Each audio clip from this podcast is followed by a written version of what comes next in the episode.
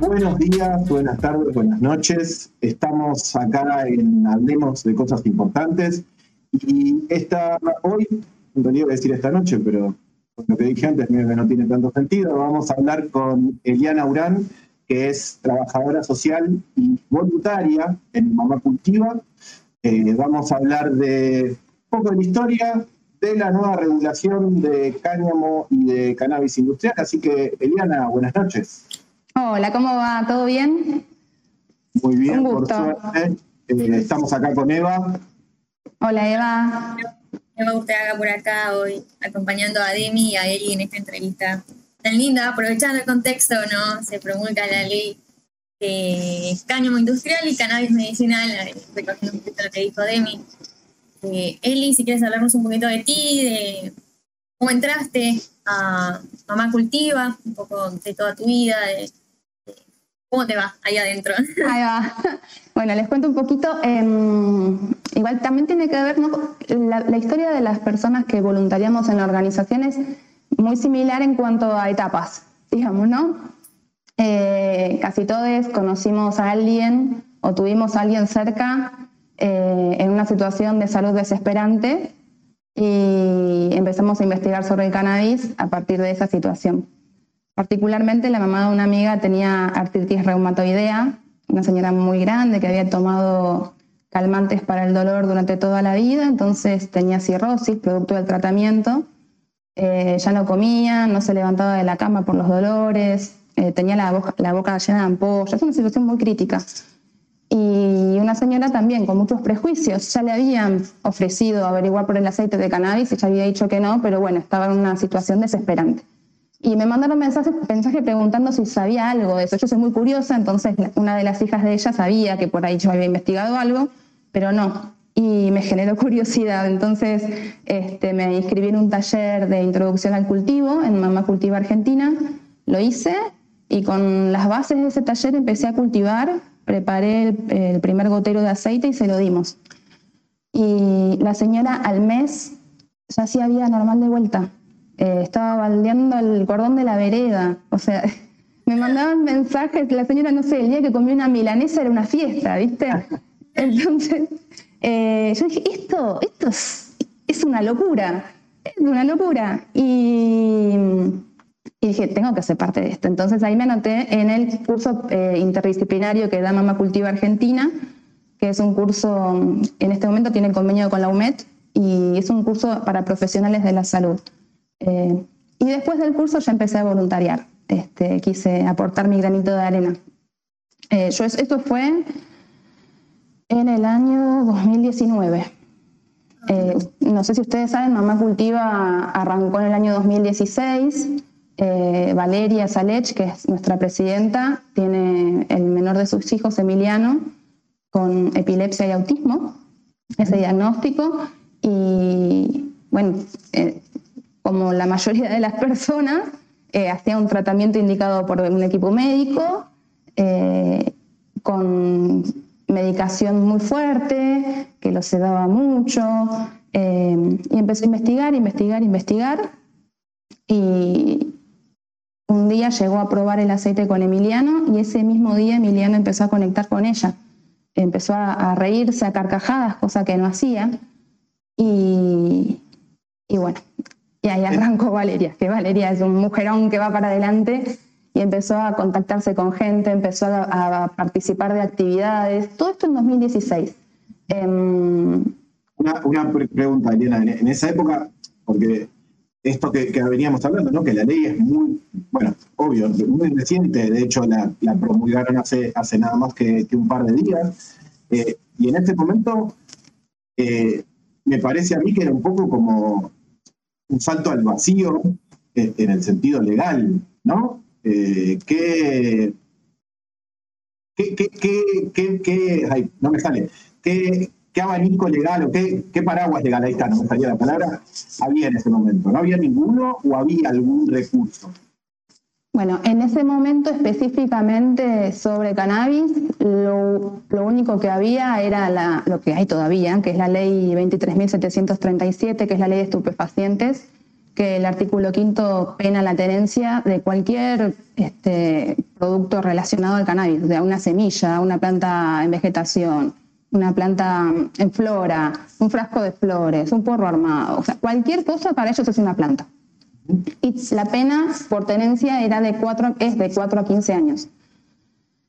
Pero eh, en el año 2016 también teníamos varios fallos de la Corte Suprema que decían que este artículo es inconstitucional porque la tenencia eh, para consumo este, no debería estar penada. Eh, entonces, legalmente, esos fallos nos protegían, pero bueno, o sea, era comerse el garrón de un allanamiento, hacer todo un proceso, quizás pasar tiempo privado de la libertad o privada de la libertad, eh, por una situación que está relacionada a la salud. No nos olvidemos que la Organización Mundial de la Salud eh, habla de, el concepto de salud como eh, claro, el estado completo de bienestar que le permita a la persona desarrollar su proyecto de vida, no es la ausencia de enfermedad. Y bueno, y en el 2016 Diana Conti era diputada y estaba presentando de vuelta un proyecto de ley para autorizar el eh, cultivo, de, el consumo de cannabis con fines medicinales. Eh, en ese marco se estaban haciendo algunas actividades y ahí fue donde Valeria empezó a contactarse con otras mamás y con algunas médicas y activistas relacionadas al tema, el doctor Marcelo Morante, por ejemplo, el doctor Carlos Magdalena, Em, y bueno, y en una reunión eh, con diferentes personas, eh, entre ellos había un periodista que ya había hablado con eh, Paulina Bobadilla, que es la presidenta de Mamá Cultiva Chile, y tenían, habían conseguido la autorización para hacer Mamá Cultiva acá. Y creo que a fines de 2016 fue que se fundó Mamá Cultiva Argentina en nuestro país. Em, no, perdón que te interrumpa no, no, no tenía la, no sabía, no tenía la data de que eh, en realidad había un mamá cultiva Chile. Eh. Hay mamá cultiva México, mamá cultiva Colombia, mamá cultiva Francia, hay mamá cultiva por todo el mundo. Y en eh, Latinoamérica acabas de decir Chile y Colombia, Uruguay que tiene ya la ley de consumo recreativo aprobada también tiene una mamá cultiva, ¿sabes? ¿Sabes que no sé? Creo que no. Pasa que en realidad no es que somos parte de la misma organización, sino que somos como organizaciones hermanas. Trabajamos por lo mismo este, y bueno, nos compartimos conocimiento, que se trata de eso. De ir construyendo el camino entre todos. Eh, y bueno, y mm, se fundó Mamá Cultiva Argentina con un compromiso que era, vamos a cultivar, vamos a decir que estamos cultivando marihuana para nuestros hijos, y si cae alguien, caemos todos. Entonces, si alguien va preso, enseguida el resto del, grupo va a ir a hacer lío, va a llamar a los medios, como, o sea, había que ponerle el cuerpo. Y así empezaron a hacer actividades por todos lados, en todos, eh, y golpeando las puertas de los despachos. Eh, ¿Cuánta eh, esto, esto que decís de, bueno, me hace acordar a otros tipos de, de movimientos, ¿no? de organizaciones eh, sobre todo de acceso a la salud, salud reproductiva, por ejemplo, ¿no? de, tejer estas redes eh, para, para que no sea una sola persona, ¿no? que, cuando si, cae une, que, esté todo esa, ese respaldo, que, que, grosso. ¿no? Hay una mamá ahí luchando por su hija, ¿no? Que lo dan todo, eh, no le importa que la juzguen porque nos suelen juzgar un montón. Eh, más si eres mamá, ¿no? Mala madre, le das cannabis a tu hija, eh, ¿qué estás haciendo, no? ¿Cómo luchar contra eso? Así que, Claro, porque aparte, imagínense, en aquel momento estas mamás implicaba que iban al médico de su hija con el cual habían estado acompañándose durante años y de repente le decían, no, cannabis no y tenían que tomar la decisión de buscar otro médico, otro médico. Eh, o sea, había, todavía hay, todavía hay médicos que no, no lo reconocen como una terapia. Este, sí. Esto simplemente era una mini, esto, mira, yo me, pongo un poco, me doy manija solo. Eh, pero esto que me mencionabas de entrada de la experiencia de, de Carla, ¿no? De, Valeria, perdón. Eh, tengo una amiga que tiene el mismo apellido, por eso me, la eh, Esto que, contabas de la experiencia de Valeria con, su hijo, eh, leyendo yo, hace, hace un par de años me compré el, libro este de Marihuana de Fernando Soriano, que es bastante conocido. la parte, digamos, el libro me gustó mucho, pero la parte de las experiencias estas de de las personas que tienen este, estas condiciones, en el momento en el que eh, empiezan a hacer terapia con esto, es emocionante eh, a puntos que ahora me estoy emocionando recordando la, lectura, ¿no? Eh, es, es, increíble, me, resulta increíble que, lo que, la, que como sociedad dejemos que, que siga existiendo ese prejuicio, ¿no? Eh, bueno, tiene que ver también, eh, durante muchos años fuimos bombardeados por una publicidad y por una campaña político-mediática eh, en contra de la marihuana. o sea, el, sentido común se fue forjando a través de, los medios masivos de comunicación y la aplicación de determinadas leyes prohibicionistas este, que hicieran que hoy mucha gente todavía le tenga miedo a la marihuana. De hecho, Valeria en, su momento, en el año 2016, volviendo a ese momento, eh, siempre cuenta, había una mamá que este, le había dado un aceite a su hijo, o un extracto, ya no me acuerdo, pero le había, le había hecho muy bien. Y fue y le contó al médico. Y el médico le dijo que lo estaba envenenando al nene. Y ella dejó de darle a pesar de haber visto lo bien que le hacía. Entonces, ahí fue cuando este, ella se dio cuenta que necesitaba personas que fueran a desobedecer para poder este, seguir avanzando. Y ahí fue donde dijo, ah, claro, yo me tengo que hacer feminista, yo tengo que juntarme con las chicas del pañuelo verde. Este, y en el intercambio con el feminismo también fuimos incorporando la noción de cuidadoras. Eh, todo lo que tiene que ver con las cargas de cuidado con eso también y con los ecos. En la organización eh, tenemos una actividad que es como el corazón de la organización, que son los espacios de contención y orientación. Entonces le decimos ecos, que son este, grupos de personas que durante tres meses se juntan y entre todos vamos eh, acompañando el cultivo y aprendiendo a hacer los preparados, a buscar la dosis, a buscar la planta, aprendemos sobre sistema endocannabinoide, sobre cómo cuidarnos, el marco legal, o sea, todo lo necesario para poder llevar adelante la terapia eh, con soberanía, autonomía y con cuidados. Y, bueno, y justamente con esto, ¿no? De que las mujeres siempre estamos muy expuestas, eh, siempre también tratando de tejer redes, comunidades. Entonces, eh, incentivamos a que cada grupo eco conforme una red de cuidados entre el grupo también. Es una tejedora de redes, Mamá Cultiva.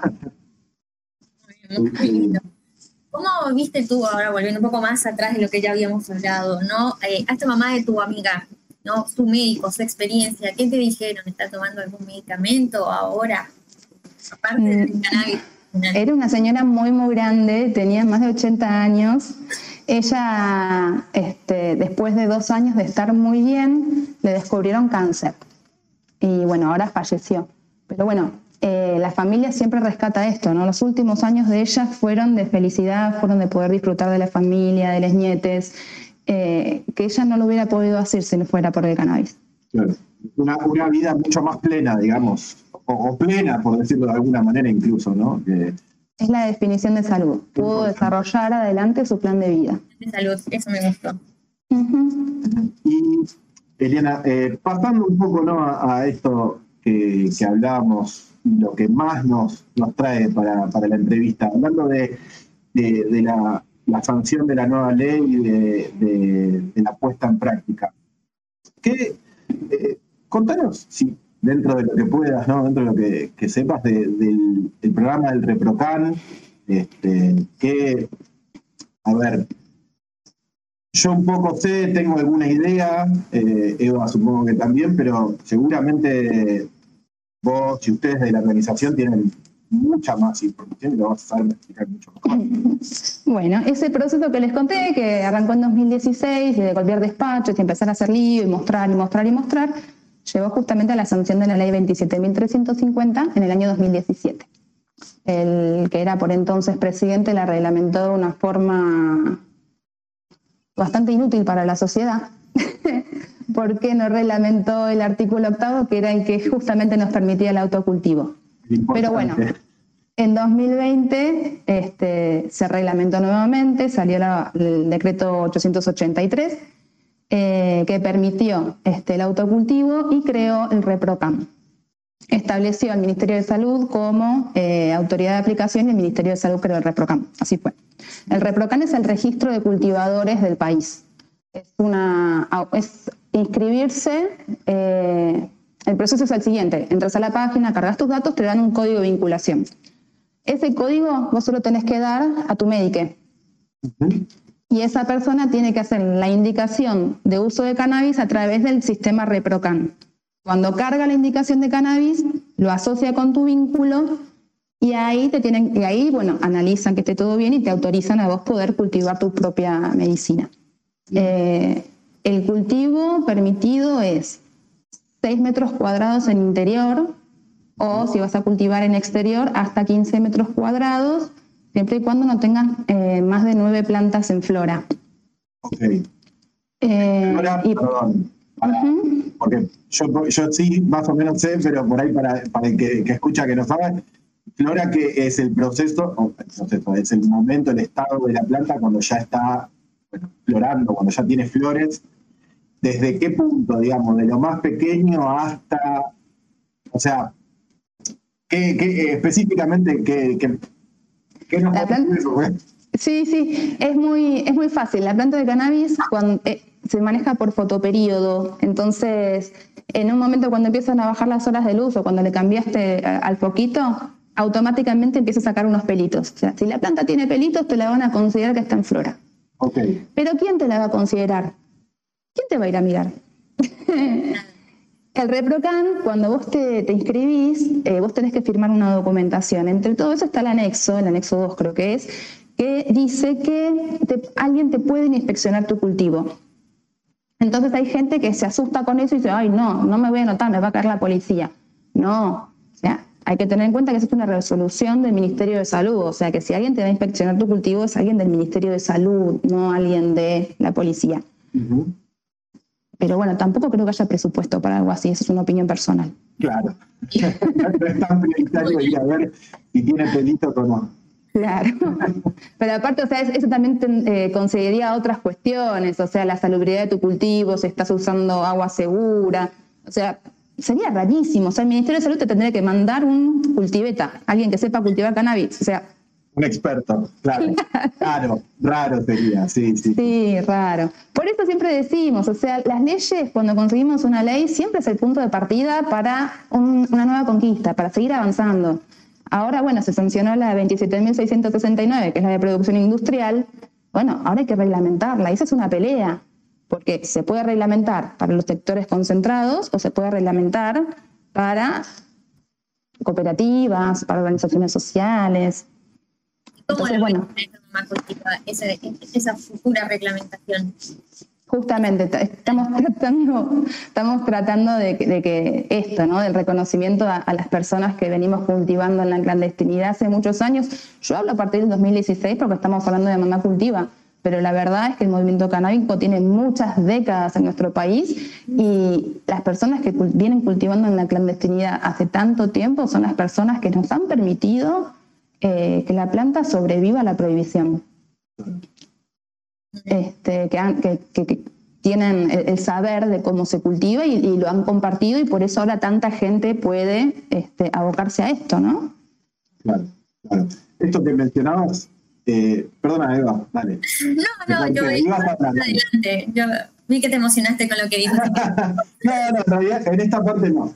Porque esto que mencionabas, ¿no? De sectores concentrados, eh, versus, de alguna manera, eh, el, el, autocultivo, el microcultivo o eh, por cooperativas, organizaciones no gubernamentales, ¿no? Conozco que hay una experiencia, bueno, en, Jujuy, sí, sí, el hijo de Morales, del, gobernador Morales, y hace poco me enteré también, eh, no me acuerdo si es en Entre Ríos o en Corrientes, Eh, pero eso, digamos, están, a ver, mamá cultiva, está a favor, o sea, o lo miran como medio con de reojo eh, esa, esa intervención de, no sé, ¿a qué voy? Se me, se me complica la pregunta hacerla. Ahí no voy a encontrar, pero eh, de alguna manera corrieron con ventaja. Eh, por ejemplo, claro. ¿no? El cultivo de Jujuy arrancó con la reglamentación que se hizo, con la primera reglamentación que se hizo. Ajá. Este, esa reglamentación que no le permitía cultivar a nadie, bueno, al hijo del señor Morales sí, se lo permitió porque tenía un capital. Esa reglamentación planteaba que para poder tener un cultivo, más o menos tenías que tener como un equipo SWAT de seguridad. Eh, tenías que tener controlado el traslado de la materia prima, o sea, un montón de cosas que eran inaccesibles para cualquier persona que quisiera emprender en esto. Y la verdad que es algo eh, que con controles, obviamente, porque tampoco es que vamos a, decir, bueno, que, cualquiera pueda vender cualquier cosa, porque estamos hablando de seguridad sanitaria, ¿no? Pero con, un, con un control de que lo que los preparados son seguros para el consumo, cualquier persona podría dedicarse a esto. O sea, es, completamente injusto que uno tenga que tener un capital enorme para poder emprender en algo que sabe, por lo que viene trabajando hace un montón de tiempo. Y yo hace re poquito, porque yo estoy en esto hace re poquito. Pero hay gente que se re merece y que por no tener el capital se va a quedar afuera, completamente injusto. El ReproCam en el interior, ya que Demi lo, toca, eh, ¿cómo lo manejan las autoridades? ¿Qué se dice? Porque por lo general en el interior suele juzgar mucho más estas cosas, ¿no? Eh, incluso más reglamentaciones que nosotros acá en Capital. Entonces, ¿cómo lo ven? ¿Cómo lo manejan? ¿Cómo lo llevan a cabo el sistema? Sí, en realidad eh, está pasando lo mismo en todo el país. hace poquito, de hecho, detuvieron una chica mm, en Gilmes, Ailén Jara, eh, que tenía el ReproCam. O sea, ahí están habiendo detenciones de gente que está inscrita en el ReproCam. En Mendoza hubo otra, en Neuquén hubo otra, en Río Negro también. Pero este, la respuesta judicial y de la policía es distinta. Em, hay veces que es como si no hubiera pasado nada, que no hubiera ReproCam, este, y tenés que llamar a un abogado penalista y hacer todo el proceso. Y hay veces que la fiscal les pide disculpas, les devuelve la planta y se va a su casa y ni siquiera te, ni siquiera te dejan ingresado, este, como que tuviste un antecedente. Eh, depende mucho, porque falta mucha capacitación todavía, falta formación a todas las instituciones, porque es absolutamente a toda la sociedad civil. Eh, hay que contrarrestar todo el daño que hizo la prohibición muy eh, eh, a tono, ¿no? Con, esto que mencionabas antes también de, los procesos judiciales, no solo en el cannabis, sino, de nuevo, lo vuelvo a relacionar con esto que dijiste, las redes, las redes feministas, ¿no? De, una falta de educación, en este caso canábica, en este caso en materia de salud, en el otro, de eh, perspectiva de género. Que, hay mucho, mucha, mucha eh, similitud. Sí, bueno, pero también tiene que ver con cambios de paradigma. Eh, me imagino que en otros cambios eh, importantes que hemos tenido como sociedad, como puede ser, no sé, el voto femenino, la abolición de la esclavitud, ese tipo de cosas, ha llevado años a hacer una transición. Sí, totalmente. bueno, pasando un poco de la parte medicinal, ¿no? Yendo un poco a, lo industrial. Eh, ¿qué, opinión tienen, ¿no? Y cómo, cómo ven esto de que, se regule? ¿Qué, yo leí ayer que, ya ni me acuerdo, que hay como una perspectiva de que genere algo así como 10.000 puestos de trabajo, esta nueva reglamentación, esta nueva... Eh, sí, eh, 10.000 puestos directos e indirectos. Porque la 27350, que es la que te permite el uso medicinal o con fines de investigación, eh, te permite consumir, pero no te permite comprar. Entonces, las personas que no pueden cultivar, porque hay gente o que no puede o que no quiere también, o sea, porque si quieres comprarlo, o sea, estás en tu derecho. Sí. Pero no había nada que permitiera producirlo. Entonces, bueno, esta ley lo que hace es permitir producir eh, productos con fines medicinales, que es un tipo de cultivo, y también permite el cultivo de cáñamo, que dicho sea de paso, el cultivo de cáñamo estuvo permitido hasta 1973. Eh, después la, dictadura lo, prohibió. Eh, claro, como para una, porque tengo entendido que se puede usar para generar, para hacer telas. Eh, no, de todo. Puedes hacer biodiesel, insumos para la construcción, alimentos, celulosa para mm, papel y demás, textiles, eh, plásticos, que encima es un plástico biodegradable, en seis meses no tenés más nada. Eh, es muy bueno y aparte el cultivo de cáñamo es uno de los pocos cultivos que tiene huella de carbón positiva. Eh, es, no, no solo no, contamina, no, sino que lo captura. Ajá, mira. de nuevo. Claro, y además el cultivo de cáñamo eh, absorbe metales pesados del suelo, así que también se está pensando para remediar algunas zonas contaminadas. O sea, es así de bueno para la salud, también no es para todo. Casi como, si fuera una planta mágica. Es una planta mágica. Eh, y, algo que, no sé, yo, yo me, lo pongo, me lo pongo a pensar y no puede, desde la ignorancia total, ¿no? Preguntarlo, pero no puede generar una competencia ahí entre lo medicinal y lo, de como la parte industrial para generar esto que decir plástico, papel, ¿no? Como, o, como, en, bueno, en realidad como es algo... mira, me estoy sacando la pregunta automáticamente porque al, permitir el autocultivo es como que eso no pasaría, ¿no? Eh, no sé si claro. una pregunta de todo eso. O sea, lo ideal, que es por lo que luchamos nosotras, en realidad, es que la planta sea liberada, que las personas que, la, que lo necesitan, que la puedan cultivar y consumirla, y si no la querés cultivar y eh, cultivar, poder comprar el producto que vos necesitas. Este, y que no sea toda una cuestión burocrática ni una cuestión de capital, sino que sea algo accesible tanto para consumidores como para emprendedores. Bien, mira, eh, eh, de todo ese comentario eh, que, mandé, vos me entendiste más o menos. bueno, y, no sé, como para ya ir este, cerrando un poco, no sé, ¿qué, es lo que piensan de el, consumo recreativo? ¿La ¿Tiene una posición? ¿No sí, mira Toda recreación es terapéutica. Vivimos en una situación, en un mundo donde hay una epidemia de estrés, de ansiedad. Entonces, si a vos fumarte un cigarrillo de marihuana cuando llegas a tu casa del trabajo te ayuda a relajarte y a sentirte mejor, estás haciendo una terapia. Perfecto. Eh, sí, obviamente hay que hablar de personas que tienen eh, problemas de consumos, ah, y hablo en general, porque los problemas de consumos pueden aparecer con cualquier sustancia, no es problema de la sustancia, sino de una, una cuestión personal y social que hay que trabajar. Este, entonces, bueno, ahí sí hay que estar atento, atenta, atente y ver de no estar desarrollando un consumo problemático, de no depender de eso para sentirte bien. Pero si te aporta a tu salud, Está perfecto. Claro, la salud mental también es parte de la salud. Todo el mundo lo dice, ¿no? Sí.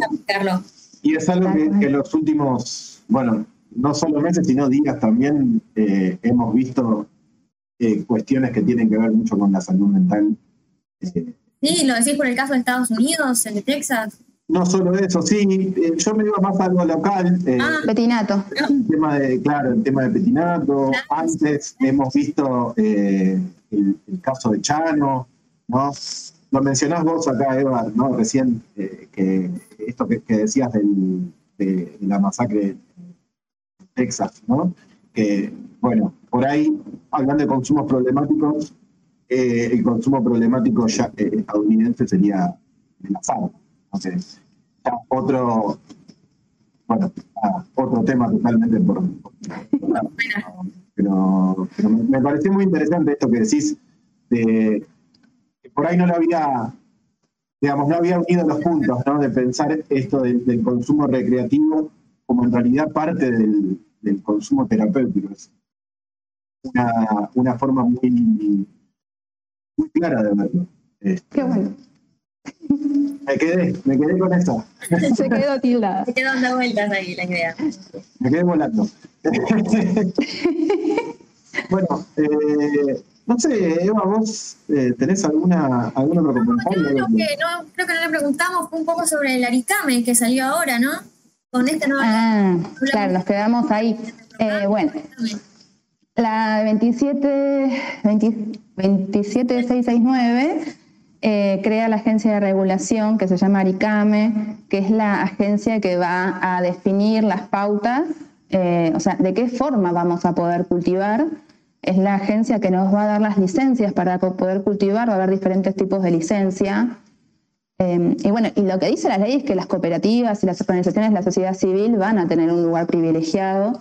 De hecho, hace 10 días más o menos, en el INAES, que es el Instituto Nacional de Economía Social, eh, se creó, salió en el boletín oficial, se creó una oficina dedicada exclusivamente a cooperativas canábicas.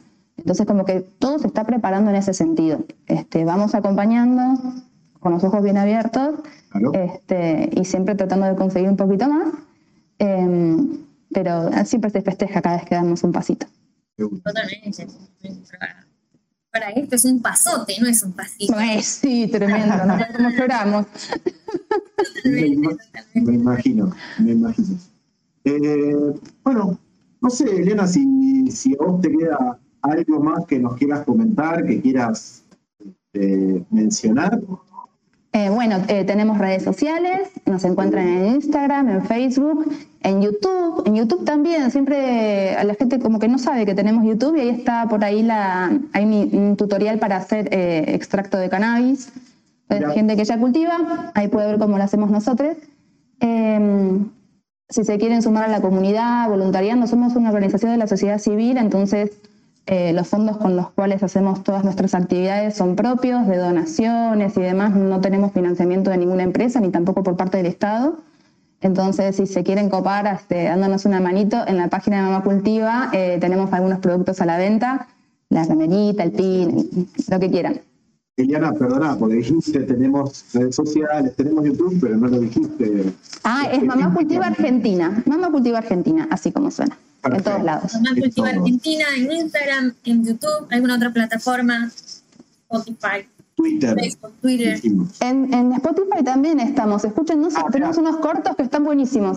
Ah, bueno, perfecto. ¿Y se llaman igual, no? Mamá Cultiva Argentina. Así es. Perfecto. Excelente, excelente. Bueno, Liliana, este, nada, muchísimas gracias. gracias por el espacio, chiques. Un, un placer, me encantó. Bueno, me alegro entonces, eh, y entonces nos despedimos. Nosotros somos Hablemos de Cosas Importantes, que también tenemos nuestras redes sociales, ¿no? Hablemos de Cosas OK en Instagram y Hablemos de Cosas Importantes en Spotify. Eh, particularmente, si no me va a matar, quiero mandarle un saludo a Vicky, Vicky López, que hoy no pudo estar, estaba con un problemita de salud, estuvo eh, cocinando locro un buen rato ayer y antes de ayer, así que eso le debe haber pegado. Este, la dejó medio de cama. Así que bueno, le mandamos un saludo a ella y nos veremos y hablaremos la próxima. Ya te tenemos, Eliana, para este, bueno, no sé si a vos o alguna otra, algún otro contacto de, Mamá Cultiva, seguramente los estaremos contactando. Obvio, con gusto, con gusto.